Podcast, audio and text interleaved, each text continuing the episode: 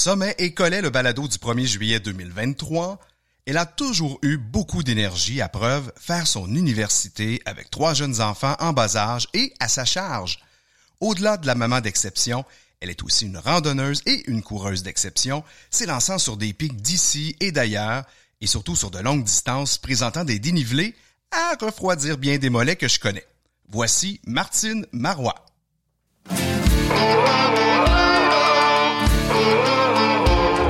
Sommet et Collet est une présentation de la brasserie Unibrou, lauréate de près de 400 médailles internationales. En collaboration avec Telloc, le plus grand bailleur de téléphones satellites en Amérique du Nord.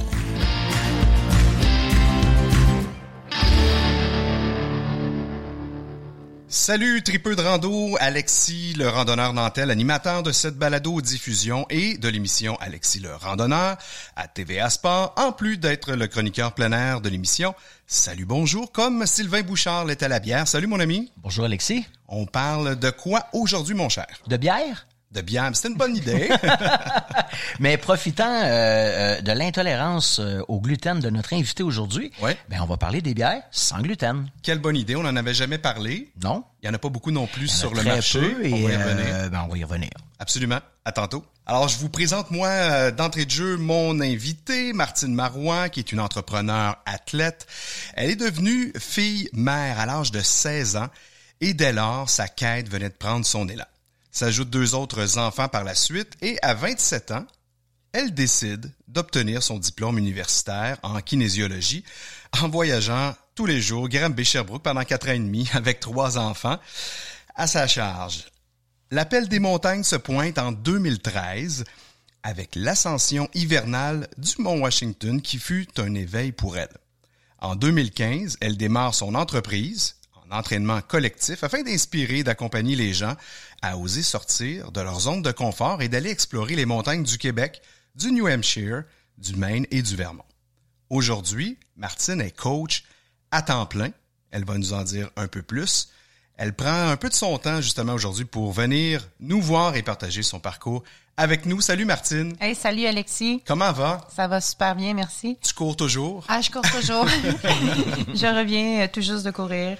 Donc, ça fait partie de ta vie euh, intrinsèquement. Tu cours tous les jours, quoi? Euh, je cours en moyenne six jours sur sept. Quand même. C'est Ouais. vraiment un, un engagement. Euh, c'est un engagement, c'est euh, une façon de préparer mon corps euh, à ce que je m'en vais lui euh, Faire subir faire subir euh, dans, au mois de septembre. au mois de septembre. Et ça, on va y revenir aussi. Attache-toi, Sylvain, tu vas voir, c'est pas de la petite bière. Euh, je voudrais qu'on fasse comme je le fais avec tous mes invités, revenir dans ton passé, euh, pas si lointain quand même, mais revoir un peu ton enfance, comment ça se passe, c'est quoi un peu ton environnement? D'abord, tu es une fille de quel endroit? Euh, je suis une fille de Granby, dans le fond, euh, rive sud de Montréal, ben, plus euh, Montérégie. Puis, euh, ben mon, mon enfance se, se résume étant une fille de basket. J'ai toujours été dans des sports collectifs. J'ai joué jusqu'à collégial au basket. Mais ça s'est résumé euh, à ça. J'étais dans les gymnases Ouais. constamment l'hiver. Et euh, l'été, ben, je jouais dehors avec les amis, mais j'étais pas dans les montagnes. J'étais pas attirée par euh, pas présent encore. par la ça? nature. Non, c'était pas encore présent. D'une part, est-ce que c'est parce que tes parents, c'était pas des gens justement de, de plein air, quoi? Euh, mes parents, c'était les responsables des loisirs, euh, entre autres, de, de la municipalité. Donc, c'était plus des gens qui, qui offraient l'opportunité à des jeunes de, de bouger. Donc, j'ai réussi à bouger grâce à mes parents. Euh, J'étais la seule fille, euh, entre autres, qui jouait au baseball Ah ouais. euh, dans une équipe de garçons. Puis par la suite est venu le basket qui, a, qui est entré de jeu. Puis ça, ça a été une passion pour moi parce que c'était vraiment la cohésion d'équipe. C'est là que j'ai compris que j'ai j'ai compris mon sens du leadership, que j'avais un impact, pas pour mettre le ballon dans le panier, mais plutôt pour ramasser le ballon euh, sur le bord de la ligne, euh, pour être la fille qui se garochait par terre, pour être la fille qui, qui motivait toute l'équipe, monter une équipe, une cohésion d'équipe. Fait que j'ai- c'est là que j'ai eu un premier éveil par rapport à ça. euh, c'est le basket qui m'a amené ça. Ça, c'est devenu pour toi une source de motivation à travers le temps. Ben, à travers le temps, oui, ça, ça s'est, euh, comment je dis, euh, ça s'est éveillé encore plus au fil du temps, beaucoup plus en 2013, que c'est là que ça a vraiment fait, ah, c'est exactement ça que j'aime faire, c'est, euh, c'est la connexion humaine. C'est d'amener les gens à se dépasser, à oser être vulnérable, puis aller expérimenter, aller tester, allez-y, tu sais. Puis je Ouais. les accompagne parce que je suis la fille, comme j'ai dit, qui a pas peur de se garocher sur le bord des lignes, à, à se blesser le genou, s'écorcher, mais pour ramasser le ballon. Mais je suis la fille qui a pas peur d'aller expérimenter. Même si je réussis pas, c'est pas grave, je l'ai fait. Fait que je peux revenir différemment et euh, d'une manière encore plus euh, prête. Fait que donc ça, ça t'a suivi euh, depuis ton enfance. T'en as fait t- ton métier éventuellement. Fait que c'était là quelque part en toi, là, ça, cette, cette vocation-là de vouloir aider puis d'aider les autres à se dépasser, à aller plus là. loin. Ouais, c'était là. C'était là. Puis, euh, ben, tu sais, la, la, la petite euh, parenthèse, c'est que, ben, à 15 ans, euh, ben, j'étais enceinte. Et j'ai dit à huit mois et demi à mes parents que j'étais euh, enceinte.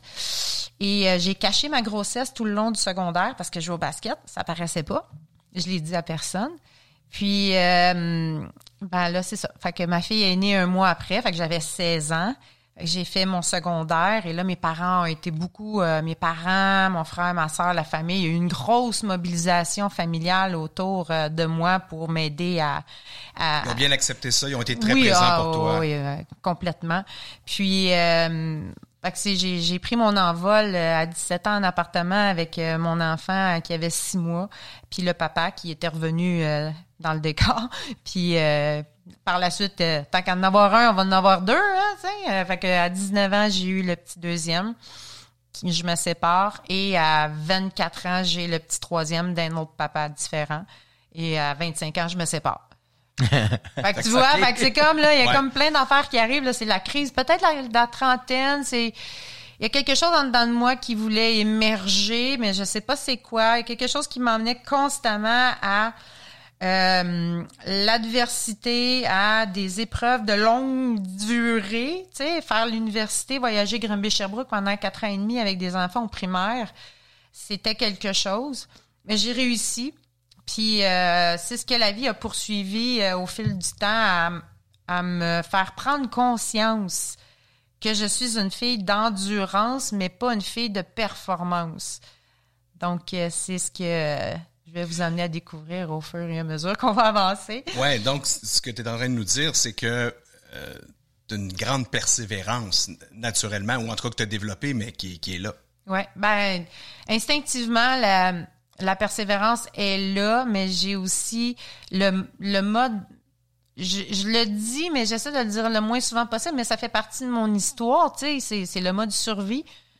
Ah, en tant que mère monoparentale de trois enfants, j'ai, pas le choix de m'organiser pour que ces enfants-là aient une vie qui semble normale, euh, qu'ils puissent participer à des sports, euh, qu'ils puissent participer, aller à l'école. euh. donc, j'ai énormément déployé ma, mon sens de me lier avec les gens, euh, beaucoup en contribution, fait, qui a fait en sorte que j'ai pu avancer grâce euh, euh, à cette communauté-là, collectivité-là. Puis c'est ce que j'ai, c'est en dedans de moi. Fait que j'ai décidé de redonner aux gens, de les amener à oser, tu sais, euh. C'est drôle parce que tu as passé une bonne partie de ton enfance, ton adolescence à jouer au basketball dans un sport stop and go. Ouais. Puis là, aujourd'hui, à faire vraiment des trucs de, de longue durée, d'endurance, complètement différents, mais évidemment, tu vas chercher autre chose euh, avec ça maintenant. Ouais, tout à fait. Tu sais, c'est, c'est, c'est, je, comme je dis encore, tu sais, c'est la vie qui m'a poussée à courir. Euh, parce qu'à l'université, ils nous donnaient un programme d'entraînement, puis euh, on devait courir euh, 20 minutes trois fois par semaine. T'sais, écoute, c'est, pour quelqu'un qui fait du stop and go au basket, c'est comme, c'est énorme. C'est, déjà la fin du monde. hein. Puis tu sais, tu sortais courir dans le temps avec tes gros euh, souliers de basket, euh, Air Jordan, euh, tes pantalons coton ouetté. Ouais. C'était comme, c'est, c'est On complètement. est de la même époque. Hein? Oh oui, on est. Puis, euh, mais par la suite, c'était, toujours difficile, mais je courais, mais je savais pas pourquoi je courais. Puis par la suite est arrivé euh, en 2013 euh, le groupe Esprit de corps qui a fait en sorte que euh, il cherchait un coach en leadership et mobilisation d'équipe. Puis moi c'est, là, là, c'était fort là dedans de moi c'était une connexion, mais c'est ça que je veux là, tu comme travail. Puis, fait que j'ai coaché pour le défi Montréal-New York, de courir de Montréal à New York. De course. Puis c'est à partir de ce moment-là que les gens que je coachais, euh, Aricana est arrivé, là, le- les, les courses euh, Ultra Trail Aricana, puis que les gens ils m'ont dit Hey, Coach Mart, euh, tu viens, euh, on s'inscrit toutes. Fait que là, j'ai fait comme. Ah. Fait que j'ai j'ai commencé à courir en trail là, mais je ne savais pas encore pourquoi je courais en trail parce que j'aimais pas ça. OK, garde ton idée. Ouais. On rembobine un peu avant d'aller plus loin. Parce que là, t'es passé basketball, Ouais. on va on arrive euh, éventuellement à la course à l'université. Moi, moi, j'ai juste une question là, tu disais que tu dans le cours, on t'obligeait à courir trois fois 20 minutes par semaine. Donc ça faisait partie de ton cours en kiné, kinésiologie. Ouais. Là, fallait que tu développes des plans, c'est ça que je comprends, de course? Euh, ben pas dans le temps de l'université parce que dans le fond moi j'étais en encadrement sportif. Euh, T'avais des spécialités là-dedans là quand même. ouais, mais j'ai fait un diplôme deuxième cycle en exercice thérapeutique. Euh, j'ai fait euh, un an de plus pour aller me perfectionner en tant que kin parce que je trouvais que bon, on sort de l'université puis on sait rien là, fait que je voulais être une meilleure kin puis j'ai commencé à traiter, faire de la thérapie manuelle. Fait que c'est de là que euh, par la suite, j'ai commencé à faire euh, tu sais à être entraîneur privé, à être thérapeute. Donc euh, oui, je faisais des plans d'entraînement physique, je faisais des euh, j'aidais les gens dans leur euh, préparation, pas dans leur préparation, mais dans leur pathologie, tu sais, face à leurs défis. Fait que Ouais. je leur donnais beaucoup d'informations par rapport à ça. Fait que donc en résumé, un kinésiologue c'est? Ben, un kinésiologue, c'est spécialiste du mouvement. voilà. Ouais. Puis, tu sais, en encadrement sportif, on avait une spécialisation que on va travailler toute l'athlète dans toutes ses dimensions euh, humaines, dans toutes ses sphères. Tu sais, on prend pas juste la performance parce qu'un athlète qui rentre dans le gymnase, exemple, moi j'ai coaché au basket aussi, mes joueurs qui rentraient dans le gymnase, ben il y avait la responsabilité de me donner la main, une bonne poignée de main, c'était des petits gars. puis ils me regardaient dans les yeux, puis c'était comme salut coach. Puis tu sais à ce moment-là, je pouvais avoir le lien avec eux autres si ça allait ou si ça allait pas. Puis si ça allait pas, ben j'allais jaser avec eux autres. C'est une façon de sonder ton équipe. Ouais, ouais, ouais, ouais, Brillant. ouais. Fait qu'on s'occupe de l'humain avant tout. Et là, donc, on arrive. Là, tu peux m'en parler du Mont Washington parce que je Ah. sais que pour toi, c'est ça. Ça a été vraiment l'événement euh, marquant. hein. Il, y a, il y une pierre là, quelque part dans ton calendrier sur cette date-là. Ça a changé un peu le cours du reste de ta vie.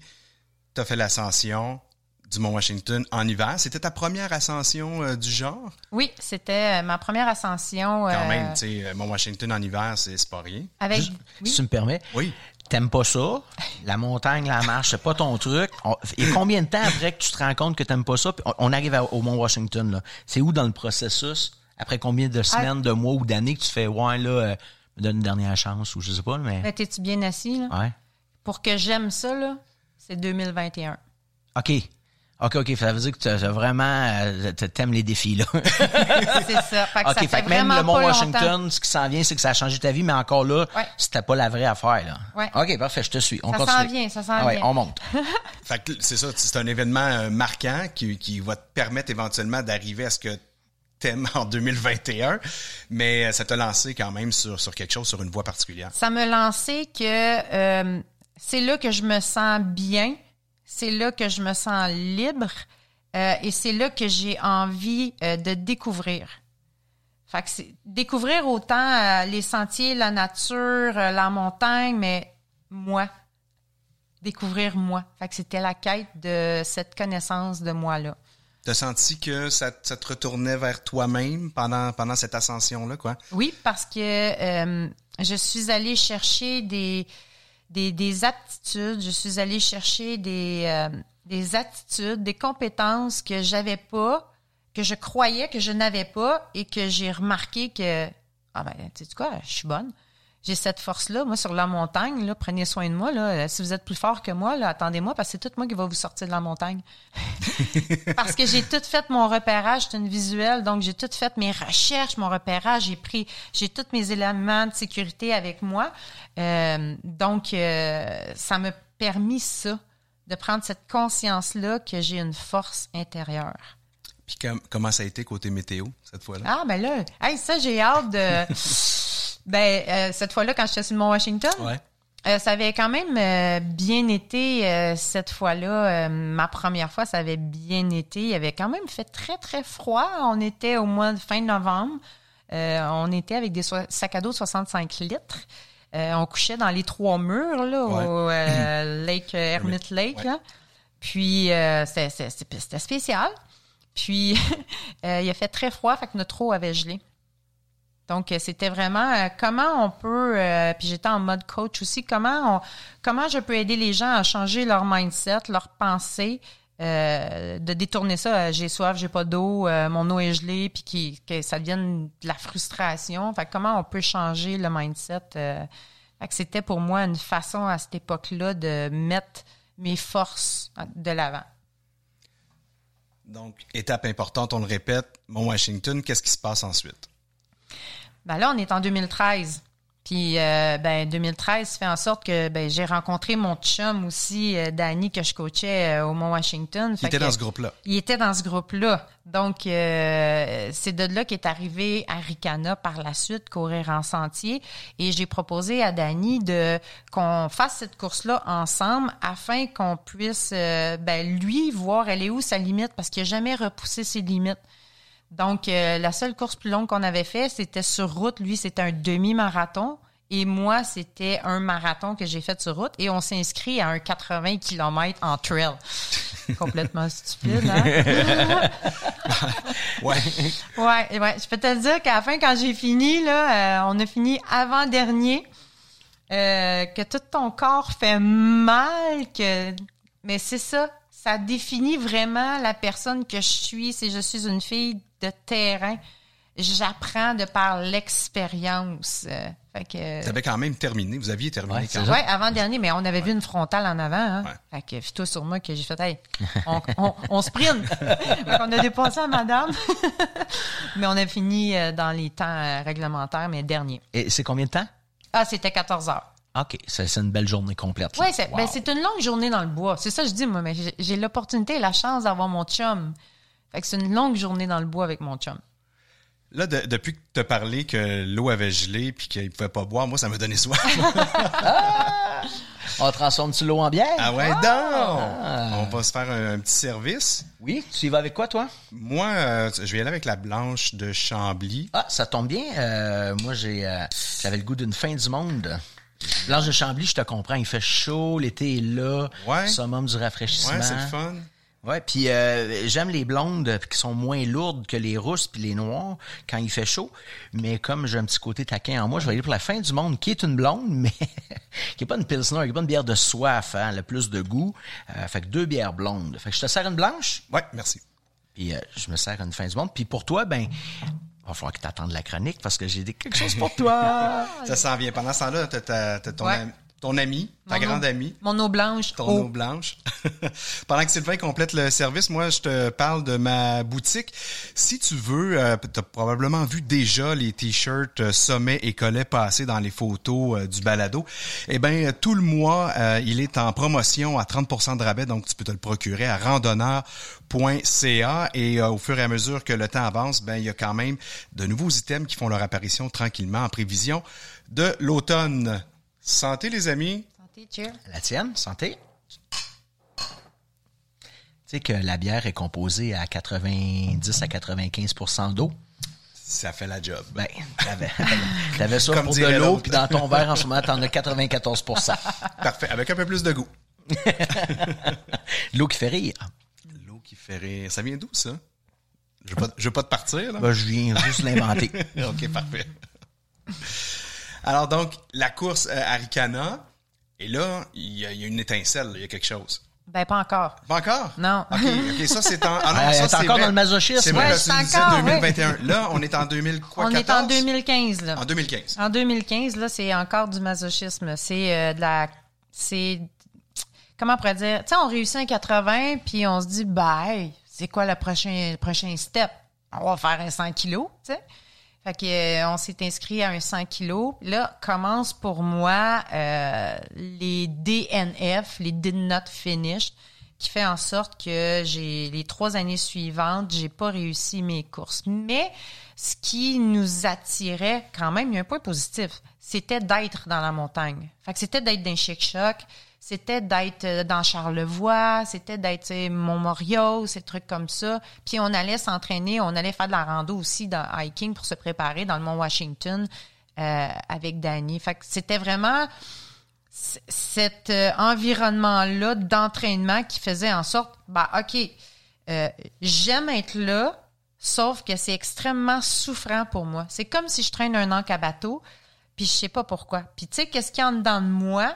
C'est, tu sais, je disais tout le temps, l'âme n'est pas dans le bon corps. Parce que j'ai, j'ai l'âme, j'ai l'esprit, j'ai le thinking d'une, d'une, d'une athlète. Mais je le suis pas parce que mon corps ne suit pas. Puis pour moi, ça, c'était comme, c'était de la frustration, puis c'était, Un constat difficile à faire. hein. Ouais, puis puis pourtant, je, je déploie les efforts, je suis persévérante, je suis déterminée, je fais tout ce que j'ai à faire, mais ça fonctionnait pas. Jusqu'au fameux jour en 2017 que là, le diagnostic tombe de la maladie cœliaque. Euh, puis c'est ce qui expliquait pourquoi mon corps ne suivait pas. On va y revenir, ça Ouais. c'est après une, une course encore. Ouais. Mais pourquoi prendre de, de grandes distances, aller vers de grandes distances, plutôt que de dire je vais faire un peu moins, parce qu'il y a, d'autres distances là, qui, qui étaient plus courtes sur ces événements-là. Ça aurait pu euh, être un 65 ou même un 50. Ben, non, on va aller pour 100. Ouais.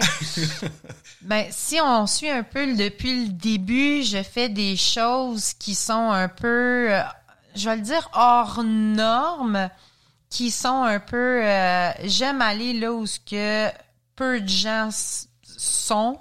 J'aime cet espace de liberté. J'aime euh, couvrir aussi un grand territoire. Fait que quand on est dans l'ultra, longue distance, c'est ce que ça nous permet, c'est de voir la beauté incroyable de la région ou de la montagne en tant que telle qu'on est. Là.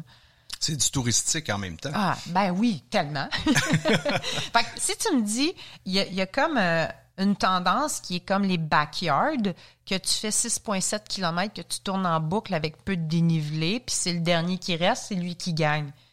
Mais moi, faire des courses comme ça, ça vient pas me chercher, ça vient pas nourrir en dedans de moi euh, la, la- la fille de montagne. Ce serait l'inverse, ça va c'est quelque chose qui pourrait être rendre folle, non? Ouais, ben ça va faire travailler mon, mon mental si je veux un entraînement du point de vue Ouais. mental. C'est ça l'idée de ces courses-là, d'ailleurs, de toute Ouais, façon. ouais, ouais, ouais. Mais ça vient pas, euh, ça vient pas me nourrir. OK. Alors ensuite, parce que je vois devant moi, là, j'ai une méchante liste de, de- de courses. Euh, là, quand tu disais ça, c'était euh, c'était pas 125? J'ai fait le 125 Aricana, Ça, c'est euh, après, mais hein, que ouais. j'avais pas réussi. OK, parce que le petit puis le grand Ricana. Oui. Ouais, c'est ça, il y a plusieurs longueurs de, de courses. OK, c'est c'est à ce moment-là que, et ça c'est en 2016, le 125, Ouais. c'est là que tu te termines pas et d'ailleurs que tu apprends que tu es diagnostiqué euh, éventuellement. L'année, ben ça va être en 2017, euh, janvier 2017 que j'ai été diagnostiquée euh, cœliaque, mais euh, avec Aricana 2016, le 125 km, on a euh, abandonné, euh, Dani et moi, à 75 km. On était déshydratés, puis euh, là, on était comme, Mais là, c'est le temps, là, sont où les fermeurs, là, qui viennent nous chercher, là, là? Puis euh, finalement, les, les fermeurs sont arrivés avec euh, deux ou trois, il était trois autres, trois autres gars. Puis là-dedans, il y avait un grand costaud français euh, qui, qui titubait d'un bord puis de l'autre, puis là, il arrêtait pas de vomir. Puis là, mais, tu sais, je le disais, là, il va pas bien, lui, là, là tu sais, là. Puis là, le fermeur, il avait pas l'expérience. Fait que là, il était comme, ah non, une petite pilule de sel puis de l'eau, il va être correct. Non, non, non. Fait que, tu sais, là, je dis, Danny, prends son sac. J'ai dit, là, euh, mets les bâtons comme ça. Moi, j'ai- je tenais le bras. Fait qu'on a comme évacué le gars. Puis euh, pour finir, qu'on l'a évacué avec les paramédics qui sont venus le chercher dans le bois. Puis, tu sais, on a pris en charge. Ouais. Mais la fille de montagne, là, c'est ça qui est ressorti. Tu comprends? Fait que ça, ça me, ça me nourrit. Je suis pas là pour sauver tout le monde dans le bois, mais c'est cette connexion humaine-là de ça, c'est plus fort que tout. Là, tu sais, là. Fait que ce gars-là, euh, euh, les paramédics sont arrivés à temps. Puis euh, j'ai réussi à le retrouver sur Facebook. Je suis une même, moi, je suis bien curieuse. je m'en vais tout checker les comptes. Puis j'y ai écrit. Puis le, le gars, il m'a remercié. on est en contact aujourd'hui depuis ce temps-là. Fait que moi, ça, ça, là, pour moi, c'est ça la montagne. Autant dans le trail, autant dans la, la randonnée, c'est ces gens-là qu'on côtoie sur notre chemin. L'esprit de communauté Ah ouais, incroyable. qui Ouais. est fort, hein? ouais. C'est pour ça qu'on y revient, on y revient, on y retourne. Ouais. Même si euh, tu cours la plupart du temps euh, seul ou presque. Avec euh, toi-même. Même si je cours, euh, mais ça dépend où. Euh, mes, ben, si, si mes entraînements, je veux bien comprendre ta question, même si je cours avec moi-même. Ben, C'est-à-dire que, tu sais, dans les courses, évidemment, tu vas croiser un paquet d'autres coureurs, mais tu fais ta course, puis je- t'es es centré quand même relativement sur toi-même pendant la course, non? Oui. euh, dans mon évolution de course, j'ai constamment fait mes courses avec Danny, euh, mon conjoint, jusqu'à temps que, euh, je pense c'était euh, après là, euh, après 2017, là, quand j'ai été diagnostiquée cœliaque, c'est là que j'ai fait, euh, il, est plus fort que moi. Donc, euh, j'ai fait, c'est quoi, je, je veux courir pour moi. Puis là, lui, c'est un petit protecteur, hein. Fait que là, lui, il était tout, oh mon Dieu. Mais il m'a respecté là-dedans, il était super fin. Fait que j'ai commencé à courir pour moi à ce moment-là. Puis là, je commençais à être encore plus connectée avec, euh, tu sais, comme je le disais, ma quête, à essayer de trouver, tu sais, ben, qui je suis vraiment à l'intérieur de moi. Puis c'est à ce moment-là que j'ai commencé à connecter l'âme dans le corps, que j'ai commencé à dire que je suis une athlète. Fait que ça a été à partir de ce moment-là, à peu près à 2018. Il y a comme il y a eu un switch, là. Il y a eu un switch. Le switch s'est fait, euh, si tu me permets, euh, en 2018, nos amis puis Danny s'inscrivent au Tour des Géants, une course de 330 km, 24 000 mètres de dénivelé positif, qui fait le tour de la vallée d'Aoste en Italie.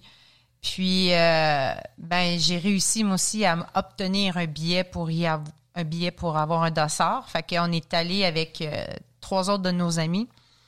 Puis, euh, je faisais ma course seule. Danny faisait sa course à lui. Et je me Dans sentais... deux équipes différentes. Ben, on, est, on part tout le monde dans le même départ. OK. Puis, euh, ben, lui, il part en avant. Puis là, j'y avais dit, je regarde-moi pas, là, mais que, tu sais, mets-toi en avant, mais regarde-moi pas. Juste le 3, 2, 1, il se revire de bord, il me regarde. Tu sais, les petits yeux, là, de chat, là, chaboté, là, j'ai fait, ah, là, je suis venue toute émotive. Là, ah, il va-t'en, là, tu sais? Puis finalement, euh, c'était ma première expérience maladie cœliaque. Euh, je peux pas manger ses ravitaux. Dois être autonome Ouais, avec ça ma devient, ça bouffe. devient compliqué ton affaire, là. Ouais, ça devient compliqué quand tu maîtrises pas ta maladie, tu sais. Puis, euh, ce qui a fait que j'ai manqué de nourriture. Parce que je savais pas, moi, que j'allais passer des 20, 21 heures de suite sans avoir accès à mon sac de nourriture que moi j'avais. L'organisa- L'organisation m'avait permis un deuxième sac que j'avais mis de la nourriture à l'intérieur de celle-ci. Mais à chaque 50 kilomètres, notre sac nous suit. Fait qu'il y a six bases de vie au total. Ben c'est ça. Ça prenait euh, 20 heures avant que j'ai accès à ma bouffe. Je pouvais pas manger ces tables de ravito. J'avais j'avais peur de la contamination croisée. Donc j'ai pas mangé puis je me suis évanouie euh, à 192 km. c'est la nuit. euh, Il y a un fermeur qui passe. J'y parle complètement en anglais, en français. Je sais plus trop quoi. Je dis non non. j'ai appelé l'organisation. Vous pouvez continuer, mais j'étais pas euh, cohérente dans ce que je disais. Mais j'ai, jamais appelé l'organisation. Puis euh, je me suis fait évacuer par euh, deux Italiens qui sont venus dans le milieu de la montagne, qui m'ont descendu sur leur dos euh, en alternance. J'ai été évacuée en ambulance. Puis à partir de ce moment-là, quand je me suis réveillée euh, huit heures plus tard, c'est là que j'ai fait, tu sais, j'ai, j'ai, j'ai eu cette conscience-là de mais qu'est-ce que je fais ici? Tu sais, je l'ai dit vraiment même. Puis, mais pourquoi je suis pas dans trail? Tu sais, Puis comment je peux faire pour revenir dans trail? Là, là, à partir de ce moment-là, là, là j'ai eu un étincelle. J'ai eu un étincelle que ces montagnes-là, j'avais une connexion avec elles. Fait que c'est à partir de ce moment-là que je me suis dit comment je peux revenir, mais différemment. On s'évanouit, Ouais! on, on rêve à la solution, on se réveille, on, on est reparti avec, Mm. avec un plan. Je suis repartie euh, avec un plan de, euh, de revenir et euh, OK, euh, je vais modéliser, je vais imiter les grands, les leaders, les, champions. Qu'est-ce qu'ils font? Puis qu'ils réussissent, s'ils font, je vais faire la même chose, je vais réussir. Donc, j'ai commencé à, bon, OK, j'observe, ils font du yoga. Je vais aller faire du yoga. Fait que j'ai fait du yoga. Euh, par la suite, je dis, ben, ils sont sponsorisés, ce monde-là. j'ai écrit à tous les jours à plein de compagnies, tu sais. Puis moi, ma seule course réussie, c'était un 80 km, quatre jours, euh, quatre ans avant. Puis je dis, bon, mais j'ai déjà fait quand même. Puis il y, en a une seule qui m'a répondu un mois plus tard, puis ça a été Artérix, qui euh, me supportait, partenaire financier, qui est encore là à ce jour euh, du point de vue de la, du tort des géants. Qu'est-ce qu'il avait vu en toi, tu penses?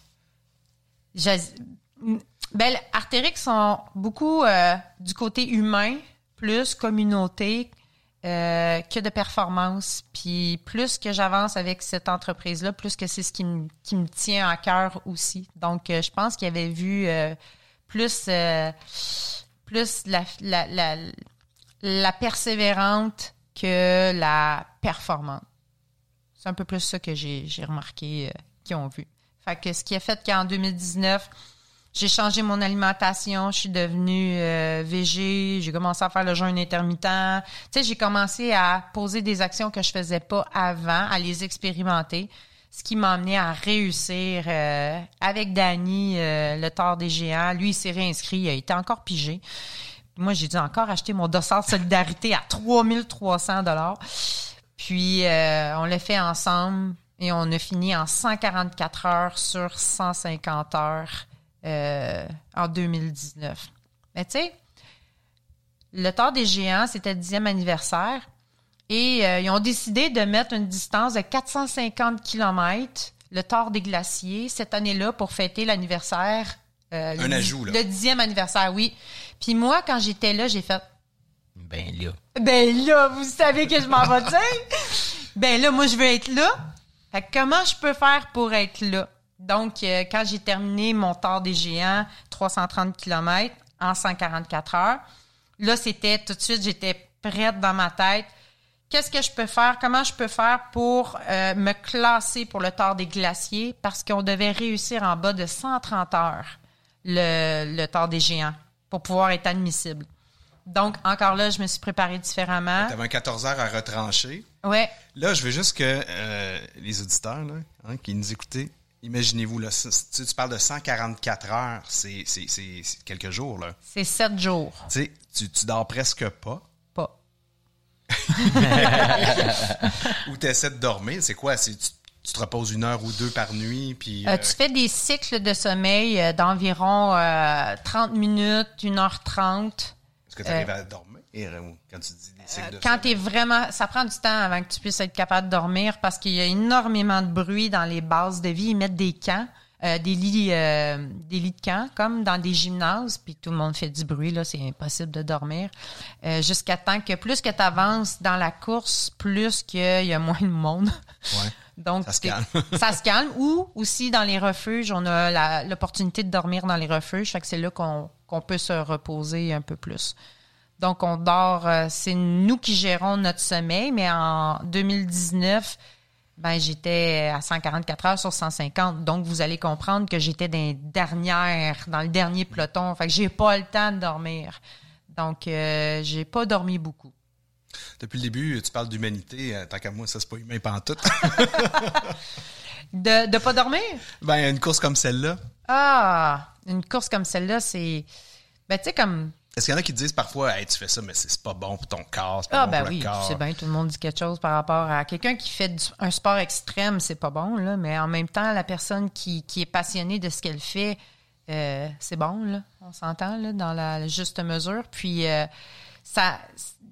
Comment je pourrais dire? euh, le, le, le tort des géants amène cette. euh, se repousser, se dépasser, euh, euh, aller à des endroits que qu'on jamais on ne croirait aller, puis aussi, tu sais, à la rencontre, ben, de la faune, la flore, tu sais, moi les patous, je connaissais pas ça là. Les chiens blancs des montagnes là, tu sais, mais ils sont dangereux, faut pas les flatter là, faut pas aller les voir. euh, tu sais, t'as des bouquetins, c'est c'est un apprentissage qui déborde la course euh, complètement. Ben c'est ça. Puis tu sais, on avait parlé, c'est une, c'est une longue randonnée sportive. Ouais. On s'entend, mais il y a, il y a- il y a un temps qui est mis là parce que c'est une organisation qui prend en charge la course. Fait qu'on a des aspects de sécurité un peu partout. On peut être évacué. Par contre, Tu sais, les auditeurs, n'importe qui peut aller faire le tour des géants. C'est le tour des géants, il est balisé. T'es pas obligé d'attendre de, T'es pas obligé d'être dans une elle-même. non, t'es pas obligé d'être dans une C'est course. C'est la même chose pour le tort des glaciers. Quelqu'un qui aime le challenge des cols, être euh, des cols techniques, des passages techniques, ben il a son GPS, sa trace GPS, puis il suit ça. Donc euh, c'est possible dans les deux cas. On va en parler parce que tu, tu parles de rando. Ça fait partie de ta préparation aussi euh, pendant ton repérage. puis C'est un peu un entraînement croisé. Mais là, de l'autre côté de la pub, euh, on rejoint notre ami Sylvain pour jaser bière sans gluten. Et là, ça va te permettre, Martine, de faire ton ravito. Sommet et Collet vous est présenté grâce à la brasserie Unibrou. 30 ans d'histoires et de légendes brassées avec passion et joie de vivre. Et à Telloc Satellite. Alors, l'ami chronique spéciale, bière sans gluten. Ouais. C'est quelque chose. Tu disais, hey, Sylvain, euh, C'est quelque chose. C'est un défi? Ouais, c'est ça. C'est quelque chose de- d'en trouver, quoi. Ben oui, euh, c'est drôle parce que pour moi, faire une chronique bière sans gluten, c'est un peu comme un quelqu'un qui travaillerait dans le monde des boissons gazeuses qui dirait euh, Tu peux-tu faire une, une chronique euh, sur le Coke diète, mettons? c'est c'est drôle parce que euh, à la base, ce qu'il faut comprendre, c'est que être euh, cœliaque ou euh, être intolérant au gluten, ça veut dire que ben, dans le dans, le- dans les céréales, il y a une substance élastico euh, quelque chose composé de protéines. D'ailleurs, gluten vient d'un de- du latin glutine qui veut dire colle. Ah. La glu ben c'est ça, de la glu, gluten. Là. Puis c'est ça qui fait que c'est collant quand on fait, mettons, tu sais, de la pâte à modeler quand on était petit, là, on mettait de la Ouais. farine puis de l'eau. C'est le gluten qui fait que ça colle. Alors, pour faire de la bière, j'ai besoin de céréales, puis dans la plupart des céréales, il y a cette, cet effet-là de, de, de, de ramasser de protéines qui font que ça colle. Donc, faut changer les, les, les, Ben, c'est ça. Dans les faits, ce qu'il faut trouver, c'est des céréales qui ont pas de gluten. Ça, ça, ça, ça, Ça existe, ça? Ben oui, ça existe, ça existe certain. Euh, tu sais, à la base, ce qu'il faut comprendre, c'est que euh, aujourd'hui, toutes bières sont composées principalement d'orge. Il y a du gluten dans l'orge. Je serais tenté de dire que 99,9% des bières sur la planète contiennent de l'orge. Quand c'est de l'orge, en plus, tu peux mettre d'autres céréales. Euh, du blé, il y a du gluten. De l'avoine, il y a du gluten. Euh, la plupart des, autres céréales en ont. Mais il y a des céréales qui ont pas de gluten. À l'époque, ben, ça recule d'il y a 2000 ans, tout le monde brassait pas de la bière avec de l'orge. Il y avait pas de l'orge partout. Donc, les Asiatiques faisaient de la bière avec du riz. Les ah ben ça tombe bien, le riz a pas de gluten. Ah ah les en Amérique du Sud, les Incas, les Mayas, ils faisaient de la bière, la chicha avec Maïs. du maïs. Ah, il y a pas de gluten dans le maïs. Les Africains, les Africains faisaient de la bière avec des céréales locales, le millet, le quinoa, le sorgho. Ah ben gadon ça toi chose. Il y a pas de gluten dans ces céréales là. Le problème c'est que on utilise principalement l'orge parce que la céréale fournit à la bière le sucre dont on a besoin pour faire l'alcool. De toutes les céréales, la céréale qui fournit le plus de sucre, c'est l'orge. Donc, c'est pour ça qu'on utilise principalement de l'orge. Puis, on s'est habitué à utiliser l'orge pour son rendement, mais pour son goût. Parce que l'orge donne à la bière non seulement beaucoup de sucre, mais elle donne un goût relativement doux, agréable pour à peu près tous les humains. Fait que l'idée, c'est, je peux-tu trouver une bière, c'est-à-dire une céréale, qui peut me donner le goût euh, et la quantité de sucre que fournit l'orge? Réponse, non. Et donc, on revient à, ben, c'est un peu comme un Coke diète. Est-ce que, est-ce que ça goûte le vrai Coke? Non. Est-ce que c'est une alternative intéressante quand t'as chaud, quand tu veux te désaltérer, puis que tous tes amis boivent une boisson gazeuse alors que t'es au cinéma? Réponse? Ouais. Oui. Alors c'est un peu ça pour moi la bière sans gluten, c'est une alternative qui dit ben oui, je peux je peux quand même consommer un produit qui est consommé par à peu près tout le monde sur la planète, avoir du plaisir au niveau de mes papilles, mais je peux pas m'attendre à avoir la même affaire. Ça c'est ma prémisse de départ. C'est bon? Oui. On abaisse un peu ses attentes? Ben, oui, mais en même temps, c'est ce qui va nous permettre d'être vraiment surpris quand on va y goûter. Ouais. Tu sais, partons de là. Euh, tu sais, les bières euh, qui, con- qui combinent différentes céréales, il y en a. La blanche de Chambly, c'est de l'orge et du blé.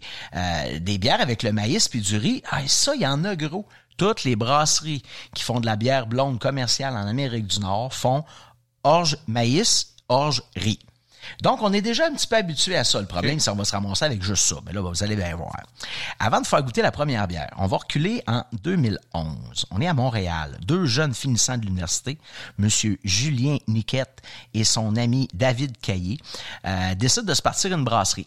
Puis, euh, eux autres, ils ont, euh, Julien et Céliac. Et, euh, et, et, et David, je pense que c'est sa blonde de l'époque qui est également cœliaque. Fait qu'ils disent tant qu'à se faire de la bière, ben, on va se faire une bière sans gluten. Et qu'on va pouvoir consommer. Oui, ben, ben oui, c'est ça. Je veux pas une brasserie, je suis allergique au gluten. Et, non, on va faire une bière. Pour moi, je vais être mon principal consommateur. Euh, il y a pas beaucoup de bières sans gluten à l'époque. Il y a une, il y a une, un, on a un exemple au Québec, c'est euh, à Saint-Alexis-des-Monts. À l'époque, c'était à Saint-Paulin. C'est la brasserie, brasserie de la Nouvelle-France qui faisait une bière qui s'appelait la Messagère. Je pense qu'elle est encore disponible. Et donc, les gars décident de faire des recherches, présentent le projet et ils vont chercher des bourses parce que c'est assez inusité à l'époque, une bière sans gluten. Et euh, ils vont s'adjoindre d'un troisième partenaire, euh, Dominique Charbonneau, euh, pas Dominique, euh, Gabriel Charbonneau, qui va, lui c'est un brasseur, puis qui va dire, on va prendre notre temps, puis on va en faire une qui goûte le plus possible la vraie bière. Et c'est là que en 2011, ils se mettent à travailler sur leur projet. Ils vont appeler leur brasserie BSG, qui veut dire brasserie sans gluten, ça s'invente pas. Et ils vont lancer en 2012 leur première bière, une blonde qu'ils vont appeler la Glutenberg. Euh, je vais vous y faire goûter. Parce que cette bière-là... Ah, c'est un bon flash, ben, je trouve, au niveau du nom, en tout ben, c'est le fun. Ça nous ramène à, à, à l'origine de l'imprimerie, euh, Gutenberg, Glutenberg. Euh, puis là, vous allez goûter la bière. Puis là, je vous ai baissé vos attentes. Alors, tu t'imagines, en 2012, t'es cœliaque, les deux, trois expériences de bière que t'as bu, ben, de bière sans gluten, euh, c'était pas yable. Puis là, t'arrives avec une bière comme celle-là, puis je vous... Ben, regardez déjà la couleur. Oh ouais, c'est ben, clair, clair. Mais ça, c'est Elle est plus pâle, pardon? C'est le riz qui fait ça? Ils ont mis une, euh, plusieurs céréales, dont le riz et le maïs. Après ça, ils vont jouer dépendamment de leur bière avec les autres que je nommais tout à l'heure, quinoa, sorgho, euh, millet. Il y a le sarrasin qui est pas vraiment une céréale, mais qu'on utilise comme une céréale qui va être, va utiliser. Dans ce cas-ci, c'est très très pâle. Puis si vous la sentez, ah ben ça sent un peu la ça sent un peu la bière, mm-hmm. le houblon qui est une bonne partie de l'aromate des arômes euh, du parfum de la bière, on, le sent bien. Et là, goûtez-y. Vous allez voir, pour ceux qui sont pas là, vous allez voir, vous allez entendre ben. My God. My God quoi? My God, c'est ressemblant. C'est ressemblant. Et ça, c'était le choc. Enfin, mon Dieu, on s'entend, c'est pas une bière, mais c'est tellement proche, ça, on a, on a la texture en bouche, parce que l'orge, c'est ce qui donne la texture à la bière. Tu sais, il y a du lait, il y a de la crème, il y a du yogourt, puis il y a de la crème glacée. C'est la même matière première, c'est quatre textures différentes. Il y a des textures aussi dans la bière, puis ça vient de l'orge et des autres céréales, entre autres l'avoine et le blé. Les trois qu'on peut pas utiliser. Donc, dans cette bière-là, ils ont réussi, je sais pas de quelle manière, à donner une texture à la bière. Le goût, ben, il est doux, un peu comme une, une, bière blonde plutôt commerciale. Le houblon, il est juste assez présent. Ben, ça a tellement été un succès qu'en 2012, les gars décident de présenter trois de leurs bières aux Olympiques de la bière, qu'on appelle le World Beer Cup. Et puis, ben, on s'entend qu'en 2012, la catégorie bière sans qui vient de se faire. Oui, oui, il y a, deux semaines, c'était à Nashville, au Tennessee, euh, qui avait l'édition de cette année. Alors, en 2012, les gars présentent leurs trois bières. Choc complet. Ils remportent le podium. C'était la première fois dans l'histoire du concours que ça existait. La même brasserie, bronze, argent, or, trois bières de Glutenberg, les trois médailles. C'est, mais les gars, ça fait un an qu'ils sont en business. Peux-tu dire qu'ils sont tombés dans le jus, pas à peu près? Ça les a lancés, carrément. Ça les a lancés. Ils sont, ils sont tombés, là. Ils savaient plus où donner de la tête. Euh, parce que là, aux États-Unis, tu sais, souvent la microbrasserie va se battre sur son marché local, régional, provincial. Non, non, eux autres, ils viennent de partir d'un créneau où il n'y a pas beaucoup de joueurs, puis ils gagnent un podium complet, et puis ça les a propulsés euh, avec leur gamme de bières. Ça, ça, leur a créé une demande à l'international, justement. oui. Mais c'est pas facile quand même quand tu viens de démarrer de, de, de fournir mm. ces marchés-là. Les gars ont des bonnes têtes, c'est des hommes d'affaires. Ça, ils, ont su quoi faire. Ils ont, ils ont, pris leur temps malgré la demande pressée euh, et ils ont monté une belle entreprise. À, à ça, ils se sont euh, joints d'autres sous-divisions, dont la brasserie Hochlag. À un moment donné, ils ont eu leur propre compagnie de distribution. Tout ça par le fait qu'ils ont commencé avec une bière sans gluten, bien préparée, bien brassée. Ben voilà. Fait que c'est l'histoire un peu de, Est-ce de que la, c'est eux qui sont toujours à la tête de, la- de de Euh, je pense qu'ils ont vendu une partie de l'entreprise Hochelag. Je sais pas s'ils ont vendu euh, BSG, Brasserie sans gluten. Sais-tu quoi? Je le sais pas. Faites vos recherches. Euh, deuxième bière, toujours par la même brasserie, Glutenberg. C'est sorti aussi la même année. À l'époque, on se souvient quand les gens commençaient à boire de la bière puis qu'ils aimaient pas ça, on leur disait, ben, bois de la rousse. Pourquoi on boit de la rousse? Ben, parce que la rousse, le malt, il est caramélisé et comme la bière, elle est un peu plus sucrée, elle vient cacher l'amertume des houblons. La, euh, la mousse dans la bière, c'est comme la texture. Ça vient de la céréale. C'est l'orge et ses protéines qui donnent la, la mousse. Moi, ça me fascine. Une bière sans gluten, sans protéines. Une belle mousse. Elle a une belle mousse. C'est des magiciens. Probablement pour ça qui ont remporté, remporté le podium. Si vous la sentez, on a un petit nez légèrement sucré de caramel, encore une fois, typique couleur. des bières rousses. La couleur, elle est superbe. C'est un cuivre brun. Euh, et au goût, tu sauras me le dire. Envoyez donc, toi qui, qui dois pas souvent boire de la bière, j'imagine. Envoyez donc. Pas ton Ah, genre? Ben, j'ai eu comme un goût de sambuca, euh, quelque chose en même, là, dans le temps. Euh, ah, le La- sambuca la dans le sambuca, temps. ouais, oui, oui, oui. euh, Ah, ben, c'est intéressant. Réglisse, il y a un côté. Et, et, ben, merci de le dire. Pour réussir à donner un goût qui rapproche de la bière, ce que les gars ont fait que les autres faisaient pas avant, c'est d'ajouter des aromates. Ils vont ajouter des herbes. Ils vont ajouter, peut-être dans ce cas-ci, Mm. un peu de réglisse ou un peu d'anis étoilé pour réussir à donner une sensation que c'est de l'orge caramélisée, alors qu'il n'y en a pas du tout. Tu vois, moi, je, je partais sur un, un principe de céréales, puis toi, tu m'arrives avec euh, euh, la sambuca qui est de l'anis, puis je dis, ben, pourquoi pas? Parce que, à quelque part, il faut qu'ils réussissent à donner du goût quand même, à- alors que la matière première qui donne le goût habituellement n'est pas là. Euh, donc, ben, très bonne constatation. Toi, comment tu la trouves, cette euh, je- rousse? je- je- je te dis, j'en suis flabbergasté. Je sais pas si c'est le bon terme. Je la trouve vraiment bonne. C'est agréable, hein? Honnêtement, là, comme tu dis, petit goût caramel, là. Super, belle mousse, couleur, tout est là. Et c'était la première fois euh, en 2012 quand j'ai rencontré les gars puis ils m'ont dit "Hey Sylvain, goûte donc ça." J'ai fait fa- flabbergasté comme tu dis. Ouais. J'ai j'ai fait "Waouh, c'est bon." J'ai pas l'impression d'être en punition. Non, c'est ça, exactement. Non, mais Parce que boire de la bière sans gluten, à l'époque, c'était en punition, là. Ouais. un peu comme les bières sans alcool. Donc là, ils étaient arrivés avec une proposition super intéressante euh, qui, qui, ve- qui venait vraiment donner euh, du goût à la bière. Dans les fêtes, je viens de voir, ils ont mis des marrons dedans. Au millet sarrasin marron. Donc, les marrons qui donnent probablement un côté très sucré, Mm. un côté plus fruité qu'on retrouve habituellement dans les bières rousses. Eh bien, euh, on a ça. Puis, bien sûr, il y a du sarrasin pour donner ce petit côté épicé-là. Ben, Il faut se ramener à l'époque aussi, là, de faire, de faire une blonde, une rousse, c'était comme le, le basique. euh, Tout à fait. pas passer à côté. euh, Après ça, ils ont sorti un paquet de trucs, des IPA, puis des, euh, des, des bières sais, plus acidulées. Souvent, dans les bières de acidulées, on va mettre des fruits. Donc, ça, ils réussissaient à donner du goût. Mais d'être arrivé avec un produit comme ça, il y a, euh, il y a 10 ou 11 ans, c'était euh, incroyable. La troisième bière, puisque le temps file, est aussi une bière sans gluten. C'est euh, une jeune brasserie, ben, elle est plus jeune maintenant, là, elle a plus de 20 ans, qui est située à Saint-Alexis-des-Monts, euh, qui est euh, les brasseurs euh, brasseurs de la Nouvelle-France. Euh, ils ont été les premiers au Québec à faire de la bière sans gluten. C'était la Messagère. Le père est décédé, le, le- le fils ou les fils ont récupéré l'entreprise, ont modernisé toutes les recettes de bière autres que la sans gluten et ils se sont attaqués il y a deux ans à la fameuse Messagère sans gluten. Ils l'ont complètement changé. Euh, ils ont changé le nom. Maintenant, la gamme s'appelle Elix pardon, H-E-L-I-X, Elix, et ben c'est ça. Ils sortent des bières qui goûtent la vraie bière. C'est vraiment intéressant. Ici, c'est une New England IPA. Euh, alors, qu'est-ce qu'on aime des New England IPA?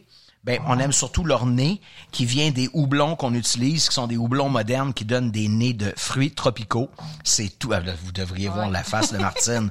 Wow! Je pense qu'on Hein? est plus dans sa Ouais, table, ouais, là. ouais. Là, alors là, on est dans les fruits tropicaux. Martine, si ça fait longtemps que t'as pas bu de bière parce que t'es cœliaque, puis que t'entends tout le monde dire IPA, IPA, ben là, tu vas comprendre le buzz. On a tout de suite ce nez-là de, de, et, et ben, le houblon, il y a pas, il y a pas de problème de gluten. Donc, tu peux mettre exactement les mêmes houblons que dans une bière. Donc, tu vas aller chercher ce nez-là.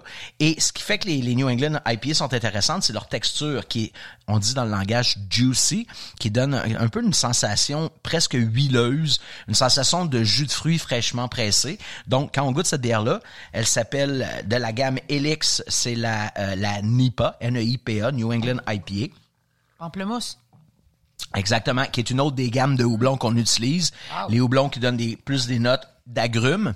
Alors, du pamplemousse, de l'ananas, de la papaye, une belle texture, pétillant, tout est là, sans gluten.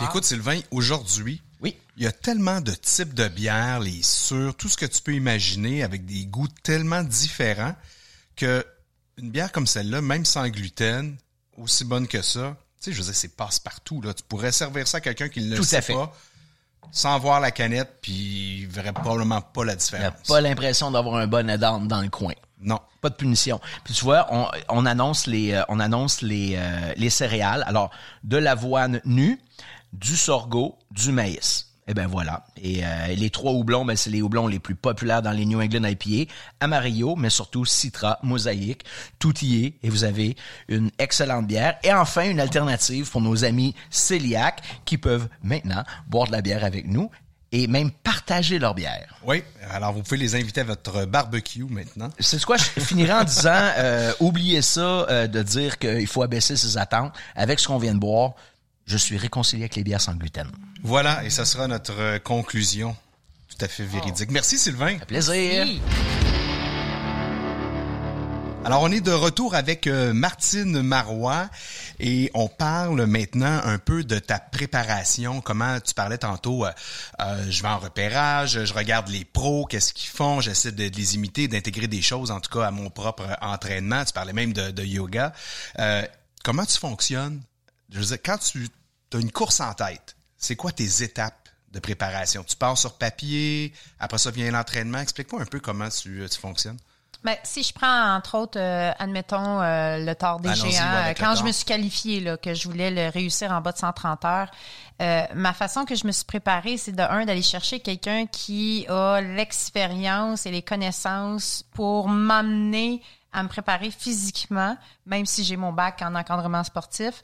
Euh, quelqu'un qui peut m'amener à me surpasser Puis qu'il y a une vue de l'extérieur de la chose. là. qui a une vue extérieure, mais aussi qui a vu de l'intérieur le tort des géants, puis qui, qui l'a qui l'a fait, qui l'a réalisé. Donc, euh, je suis allée chercher euh, Éric Dehaye, un excellent coureur, euh, triathlète, coach, qui a fait le tort des géants en 2019 en même temps que moi. Puis, j'ai appelé Éric, j'ai dit, Éric, j'ai dit, j'ai un projet, puis je veux savoir si tu veux embarquer dans mon projet. Fait que là, il dit, ouais, c'est quoi? J'ai dit, ben, je veux me classer pour le tort des glaciers, réussir le tort des géants en bas de 130 heures. Puis, mais j'ai une particularité. Il dit, ouais, quoi? Mais je dis, je veux que tu me traites comme une athlète professionnelle, comme une athlète élite. Fait qu'il fait comme, OK, pas de trouble. fait qu'il a embarqué tout de suite dans, dans ma vision. Il a embarqué dans. Il a su euh, voir au-delà de la fille qui avait devant lui. Il a su voir à l'intérieur la fille qui voulait vraiment être cette athlète-là. Fait qu'il m'a aidé à connecter avec cette athlète qui a fait que je me suis entraînée deux fois par jour, que j'avais des volumes d'entraînement euh, pas loin de 20 heures par semaine. Incroyable, là, c'est gros. Ouais, il m'a amené à embarquer sur mon vélo. Je j'ai pas de vélo de route, j'ai peur de, de la route, euh, vélo de route, mais j'ai un vélo de montagne. Donc euh, je faisais mon vélo de montagne sur la route à Saint-Amand, celui-là. Ah ouais, les gros pneus sur le bitume. Ouais. Puis, mais il m'a amené à être sur le vélo, à rentrer sur le vélo stationnaire l'hiver, à faire, euh, sur la base d'entraînement.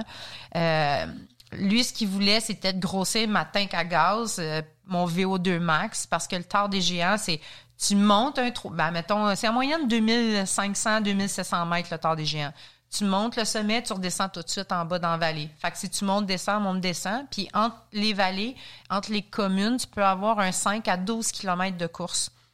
Mais moi, en 2019, j'ai tout marché. J'ai peu couru, j'ai tout marché. Fait que là, l'entraînement était fait en sorte pour que je puisse courir. Fait que j'ai fait énormément d'intervalles sur route. Euh, par la suite, euh, ben, comme tout euh, athlète élite qui performe, j'ai regardé, ben, qu'est-ce qu'ils font, eux? Euh, ils sont dans quel environnement? Ben, ils sont dans les montagnes. Ils sont déjà dans les Alpes. Ah, ils là, ils sont Ils là. vivent là. Ah ouais. Donc, Le sang, l'oxygène. ben c'est ça. Ben je, je vais me payer un camp d'entraînement là-bas, puis je vais aller m'entraîner un mois et demi avant la course. Je vais aller rester là. Fait que c'était un projet fou. Mon, mon petit Danny, il a eu le cœur déchiré que je parte. Mais il a été super fin. Il m'a laissé aller. Puis, euh, je suis allée faire... Euh, ben, je suis une personne encore qui connecte avec les top pros.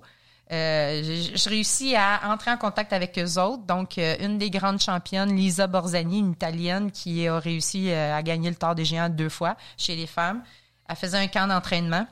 Ah, tu t'es pas mis de barrière, là? Deux camps d'entraînement. Hey, attends. Je, je l'a- je l'appelle, j'y écris. Non, mais c'est ça, j'ai écrit, mais j'ai, moi, je communique par Instagram ou Facebook, tu sais. Puis elle m'a répondu qu'en entraînement, je me suis inscrite, mais j'étais, euh, je faisais un camp de 130 km sur le parcours du Tour des Géants, mais j'étais avec 24 Italiens. À manger des pâtes. Ça marche pas ton affaire? Mais on n'a pas le temps de manger des pâtes. Danny était chez eux puis il se rongeait. mais non, mais tu sais, c'était comme la barrière de la langue aussi, parce Ouais. que, tu sais, dans le Val d'Aos, Courmayeur, où ce que je suis, c'est français et italien. Mais dans le camp d'entraînement, c'est beaucoup des Italiens de Milan, Turin, donc c'est anglais et italien. Et mon anglais, c'est drôle, OK? Mais j'ai appris mon anglais en Italie. donc, euh, j'ai réussi à, à faire le camp euh, avec euh, Lisa. Puis euh, j'étais dans les j'étais pas la dernière mais j'étais comme dans le milieu de, du- du peloton des athlètes. Puis euh, mais je me suis beaucoup questionnée à savoir comment je vais faire pour réussir mon objectif, c'était tellement difficile. Puis euh, j'ai poursuivi mon entraînement. Je pense que j'ai eu seulement que quatre journées de congé sur un mois et demi. À ce moment-là, c'est quoi? T'as as eu un doute sur tes capacités? Oui, de réussir. Ah oui, vraiment. Parce que, parce que sur 16 jours, faut que tu retranches 10% J'avais 14 heures à retrancher. sur 140, sur 130.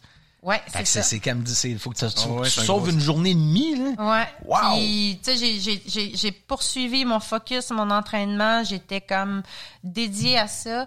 Euh, j'ai fait mon deuxième camp avec Lisa, qui était la dernière finalité du parcours du Tour des Géants, 30 km. Et à ce moment-là, j'étais dans les premières du peloton avec eux autres. J'étais pas dans les dernières. Puis là, Lisa m'a dit à un refuge, là, on est arrêté. Elle a fait comment? Tu t'es beaucoup entraîné, hein? Je dis oui. Puis là, j'étais comme, wow. Là, j'avais la certitude que j'avais la la bonne place. possibilité de réussir mon objectif. Et Danny, euh, cette année-là, ne savait pas trop, il avait, il savait pas quelle course qu'il voulait faire, il voulait pas se réinscrire au tard. Donc, il a fait mon équipe de sport. Alors, Ah. j'avais ma nourriture, j'avais mon énergie, fait qu'il m'a suivi sur tout le parcours du Tour des Géants en course. C'est un- était C'est un élément clé pour toi. C'est un élément clé, la connexion humaine. Puis c'est un élément clé pour ma réussite, ce qui a fait en sorte que euh, j'avais de l'énergie. Puis euh, quand j'ai commencé euh, le euh, en 2021, dans le fond, parce que là, on a eu la pandémie. Fait qu'en 2021, quand j'ai, j'ai, j'ai pris le départ du Tour des Géants, euh, j'avais le simple focus de garder le rythme puis d'être connecté avec mes sensations et pas d'être influencé par les autres, euh, le rythme des autres ou de, de m'accrocher en arrière des personnes. Euh, j'ai, j'ai, j'ai été à la... J'ai pris mon lead, dans le fond. C'est ce que j'ai fait. Puis euh, euh, vers la finalité, euh, Danny me dit...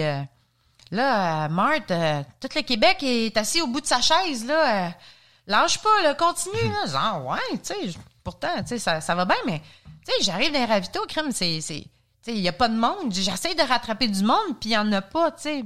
Il dit, Marthe, il dit, t'es la, t'es parmi les 15 meilleures femmes Ah, wow. sur C'est 78. c'est toi qui étais en avant. J'étais en avant. Là, je suis comme, ah, sérieux? Tu sais, il dit oui.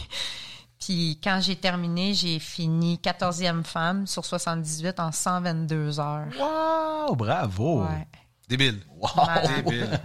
C'est fou ce que ça peut faire un petit bisou d'un amoureux, hein? Ouais, et beaucoup de travail. Ben non, j'en conviens, j'en Ah ouais, conviens. ah ouais. Ah ouais. Fait que j'avais Wow. mon, mon, mon rêve, tu sais, c'est- c'est pour ça que j'ai dit c'est à partir de 2021 que là, là, là, là, j'ai, vraiment, je, je sais exactement ce que je suis, ce que j'aime, ce que je veux, la montagne, mon, mon, mon déclic, là, c'était vraiment là. L'amour de la montagne est parti là, en 2021. Il y a un autre petit bobo que tu nous as pas parlé. Ah ouais? T'as pas le syndrome euh, des jambes sans repos? Oui, ben là, c'est, j'ai été un an et demi sans dormir. C'est tannant, ça, mais ça Fait que finalement, tantôt, ton séjour, c'était rien, hein? C'est ça. Elle s'entraînait à pas dormir. Ah oui, ah non, j'ai été euh, un an et demi euh, sans dormir, puis c'était euh, dans les euh, années 2019 là. Tu sais là, on essayait de Là, stabiliser. t'étais juste avant le, le, le, le tort. Le tort en première 2019, expérience. oui. Puis euh, dans le fond, euh, ben, là, après ça, euh, j'ai j'ai fait, hum, je le disais au médecin que je dormais pas. Fait que là, on a toutes fait les choses qu'il y a à côté. Euh, mon taux de ferritine, il chute. Ma réserve, elle chute régulièrement. Puis, euh, c'est mon système nerveux aussi qui est pas capable de désactiver. Fait est tout le temps on. Fait le soir, j'ai tout le temps les jambes qui shake ou les pieds qu'il faut que je bouge. Puis là, je me couche, puis là, ben, les jambes, ils partent. Ça te réveille. Là, faut que tu te craques, clac, clac, clac. Puis là, t'es de tout le temps, t'es réveillé toute la nuit. C'est juste le soir, hein, en passant, que ça se fait ça. Puis euh, jusqu'au jour que, là, j'ai dit au doc, ben, mon coach Eric, il travaille dans une clinique du sommeil. Puis il a dit, ma, ma femme a fait la même chose, le syndrome de jambes sans repos, elle est médicamentée. Euh, viens passer un test, tu sais. Puis là, le doc, j'ai dit ça. Puis euh, il a dit non, on n'a pas besoin de passer de test. Il dit on va passer tout de suite à la solution. Ça fait un an et demi que j'essaie de dormir. fait qu'il a dit la première solution, dans le fond, c'est les médicaments pour le Parkinson, mais il y a trois niveaux. Fait que je suis au niveau de base. Puis ça, c'est à vie. Fait que tu prends ces médicaments-là à vie. Et à partir de ce moment-là, j'ai dormi. Ça a un gros impact. Ben, c'est un gros Wow. impact parce que ça fait partie de ta récupération, ça fait partie de l'homéostasie de ton corps. C'est là que ton corps se régén- régénère. Ben oui, tu- ben oui, je suis bien plus de bonne Ben humeur oui, la matin. mère, toi. Surtout Danny, ceux qui connaissent Danny, c'est c'est un, c'est un petit sac à blague, hein. Fait que je, je ris plus de ses jokes le matin. Fait que ouais, fait que ça a été un autre défi, mais que maintenant c'est maîtrisé. Tord des glaciers, là, 450 km, 32 000 mètres de dénivelé. Ouais.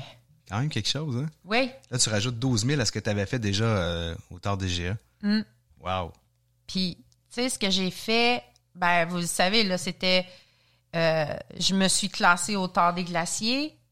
Donc, ma formule que j'ai employée en 2021 était bonne parce que j'avais réussi ce que j'avais, je voulais accomplir, mon objectif. Alors, pour moi, c'était de reproduire la même formule. Et c'est ce que j'ai fait. Je suis allée, par contre, au lieu d'être un mois et demi en Italie, je suis allée deux mois pour faire du repérage. Parce que la différence, le tard des glaciers, c'est qu'on est euh, dans des... euh, c'est l'ancienne halte route utilisée par euh, les, les, les, voyageurs italiens qui utilisaient dans le temps. Donc, c'est beaucoup dans des régions isolées, sauvages. Il y a peu de gens qui passent là. Et c'est beaucoup en, euh, en GPS, tu t'orientes GPS. Puis il y a des, tu reviens quelquefois sur le parcours du tard des glaces, du- des géants, qu'il y a du balisage. Fait que là, t'as comme une pause. Je suis pas obligée de m'orienter, mais si tu regardes, si tu regardes pas, ça se peut que tu manques ton intersection pour tourner, là, tu sais. Mais, euh, fait que j'avais décidé de, ben, tu sais quoi, ben, pour réussir, ben, je vais aller faire un autre camp d'entraînement. Qui a réussi le tard des glaciers? Ben, le top pro euh, Jules-Henri Gabiou, un Suisse, qui a fini premier au tard des, glaciers. Instagram, WhatsApp, euh, Facebook. Salut Jules! Combien ça me coûterait pour faire un camp d'entraînement avec toi? Euh, six jours. Sur le parcours du, du des Glaciers? En gros, 3600 Canadiens. All right. Je n'ai pas l'argent. hein. All right. je m'en vais là-bas. Puis, euh, je suis arrivée là-bas et j'ai fait euh, mon repérage avec lui et ça a été un des meilleurs investissements à vie que je pouvais pas faire parce que ça m'a sécurisé. Parce que le Tard des Glaciers, on est seul. Il y a seulement que, hum, on n'était que 12 femmes. Euh, et au total, on était dans cette édition-là 142 coureurs au lieu d'être 1200 coureurs. Donc, beaucoup moins de gens sur Pour les une sentiers. plus grande Ouais. distance. Ouais, c'est ça. Et une portion de- de- d'orientation. Orientation. Et on a euh, trois bases de vie au lieu de six. Donc, on est constamment dans de refuge en refuge en haut. Fait qu'on est constamment dans les 3000 mètres qu'on reste. On redescend pas dans la vallée à comparer du tard des géants.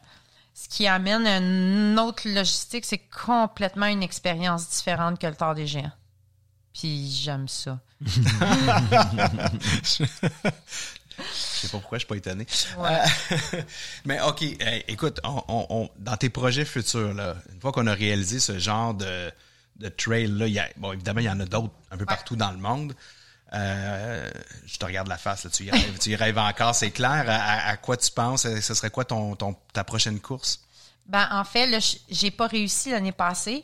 Mon tard des glaciers, j'ai, euh, je me suis fait arrêter par les barrières horaires à 206 km sur 450. Donc, cette année, je me prépare différemment pour réussir. Là, je m'en vais trois tu- mois en Italie. Fait, fait que là, tu, OK, là, fait que là, tu doubles ta- ton temps de préparation. Barrière horaire, on veut juste dire aux gens, c'est parce que on a un temps minimum, euh, c'est-à-dire maximum pour arriver à tel Oui. passage. Là, tu es arrivé un peu en dessous, donc tu es obligé d'arrêter. C'est un peu comme faire la coupure dans un tournoi de golf. Ouais. Ouais. T'as pas le minimum. que- Exactement. ah ouais. C'est ça, t'es, sorti de la course. Donc, euh, puis j'emmène Danny avec moi cet été. Ça, c'est une autre euh, grande nouvelle. Il vient s'entraîner trois mois. Puis on, il s'est qualifié. L'an passé, lui, il était sur le parcours du Tort des Géants pour se qualifier euh, au Tort des Glaciers. Il a réussi en 110 heures. Comme quoi, qui qui Il est bon, on le salue, Danny, euh, d'ailleurs, bon. parce qu'il a commencé à courir en même temps que toi. Ouais, ouais, c'est ça. C'est un parcours là aussi. Puis, euh, fait qu'on va faire le Tort des Glaciers ensemble cette année. Fait que ça, c'est le projet 2023. Et euh, par la suite, oui, il y a d'autres futurs projets qui est euh, la PTL, la Petite Trotte à Léon. C'est la grande distance de l'UTMB.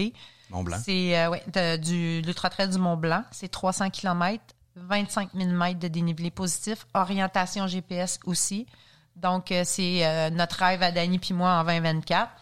Et mon rêve dans le futur futur, c'est je suis vraiment passionnée de la Via Alpina, qui est euh, il y a un athlète Guillaume Martus qui l'a fait euh, en autonomie complète. Ça y a pris 44 jours. C'est 2500 km avec 150 000 mètres de dénivelé positif. Tu pars de Monaco, de Slovénie jusqu'à Monaco. Donc, dans les Alpes. J'ai une question qui me vient en tête. Comment tu te vois vieillir là-dedans? Je me vois vie- comment je me vois vieillir là-dedans? Ben c'est drôle, je la vois pas la vieillesse. C'est j'ai constamment mon j'ai mon cœur d'enfant constamment. Je suis émerveillée quand je suis dans la montagne, j'ai cette curiosité là, cette innocence. Parfois. c'est peut-être pour ça que je fais des longues distances. Mais euh, je, je me vois simplement euh, être là. Tu sais, s- avec ou sans course, organisation. Mais chose certaine, c'est que je me vois poursuivre dans les montagnes. Vive la montagne. Vivre la montagne. Puis, ben, tu sais, hein, éventuellement, euh, le rêve, c'est d'avoir un pied à terre là-bas. Ça serait comme magnifique. Le top du top. Le top. Comment on peut te suivre, Martine? Ben, on peut me suivre sur Instagram. Instagram, Facebook. euh, je suis beaucoup plus active sur euh, Facebook. euh, J'aime beaucoup écrire, inspirer les gens par mes mots, mes actions.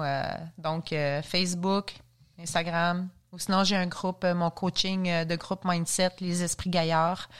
Euh, je donne du contenu aussi euh, pour aider à changer son état d'esprit. Tapez ça dans l'outil de recherche Martine Marois ou Martine Kiné. Kin, K-I-N-E. Hein? Oui, All right. Merci d'être venu nous voir. Merci. merci beaucoup. Continue à te dépasser. Puis tu reviendras nous raconter euh, tes prochaines courses. Merci Sylvain Bouchard. Ça me fait plaisir. Sommelier en bière, collègue. Merci à nos commanditaires, Unibrou et Telloc. Quant à moi, je t'invite à t'abonner à mes médias sociaux. Si tu vas être avisé de la sortie du balado avant tout le monde, arrobas Alexis le randonneur. Merci de partager cette balado-diffusion avec ta tribu rando. Bon mois de juillet ensoleillé. On va se le souhaiter. Et surtout, top rando!